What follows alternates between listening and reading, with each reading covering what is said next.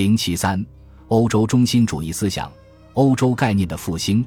从几乎每一个成功的衡量标准来看，经济和人口增长、城市发展、技术进步、工业生产力等，中国都领先欧洲大约一五百年。但如果说十八世纪是华人世纪，那它也是西方充满机遇和创新的时代。在某些方面，欧洲取代了中国。爱德华·吉本的《罗马帝国衰亡史》一书著名的开场白如此描述：地球上最美丽的地方，居住着最文明的人类。从某种意义上说，欧洲本身是一个新的概念或重新复兴的概念。它是古希腊人熟悉的地理名称，是他们渴望前往的北方和西方的广阔腹地。我必须从欧洲开始。斯特拉波在耶稣诞生的约半个世纪前写道。预示了后来欧洲人的自鸣得意，因为欧洲既形式多样，又有得天独厚的自然环境，适合人民和政府发展出卓越的成就。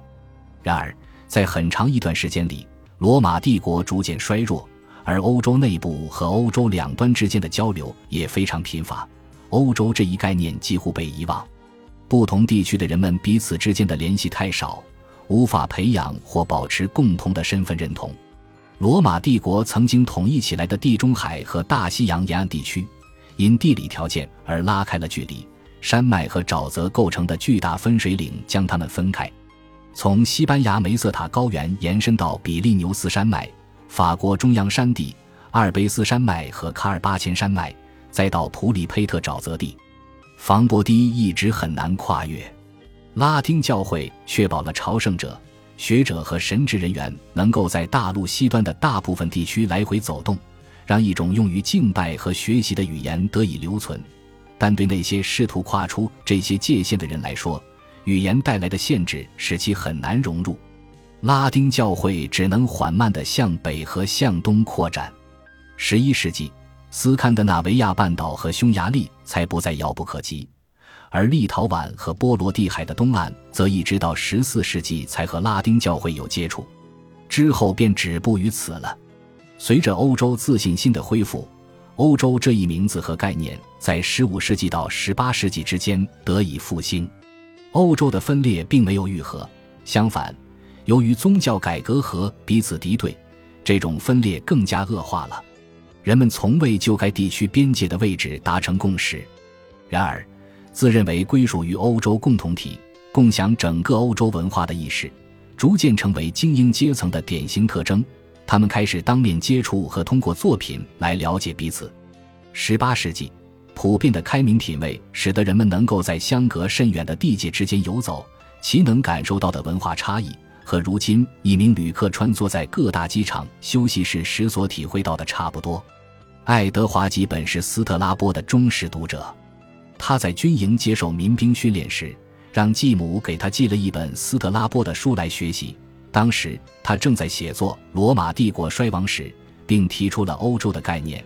爱国者有责任侧重和促进本国的利益，但哲学家可以扩大视野，把欧洲看作一个伟大的共和国。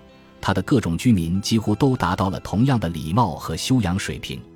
几年后，英国政治家埃德蒙·伯克回应了这一想法。作为自由与秩序关系问题上的一位有影响力的思想家，不久我们将再次与他见面。欧洲人只要还在欧洲，就不算彻底背井离乡。与斯特拉波一样，吉本对欧洲共同文化的信仰与对其欧洲优越性的确性密不可分。他认为欧洲人超越其他人种，欧洲概念的重现对世界其他地区充满了威胁。然而，事实证明。十八世纪和十九世纪从欧洲建立或扩展出来的海外帝国是脆弱的，其道德水准不足以支持欧洲优越性的观念。二十世纪上半叶，一个欧洲的概念在战争中瓦解，在意识形态的地震产生的裂缝中消逝。人们开始普遍承认一个事实，即欧洲是一个有弹性的概念，是一种精神建构，与客观地理现实并不一致，也没有自然的边界。保罗·瓦莱里说：“欧洲只不过是亚洲的一片海甲。”这一概念在二十世纪末通过欧盟这种形式得以复兴，但这应该不是基本想象中的样子。其统一原则建立在民主和自由的内部市场上，但其成员国在决定如何定义欧洲以及该把哪些国家排除在外时，一如既往的自私自利。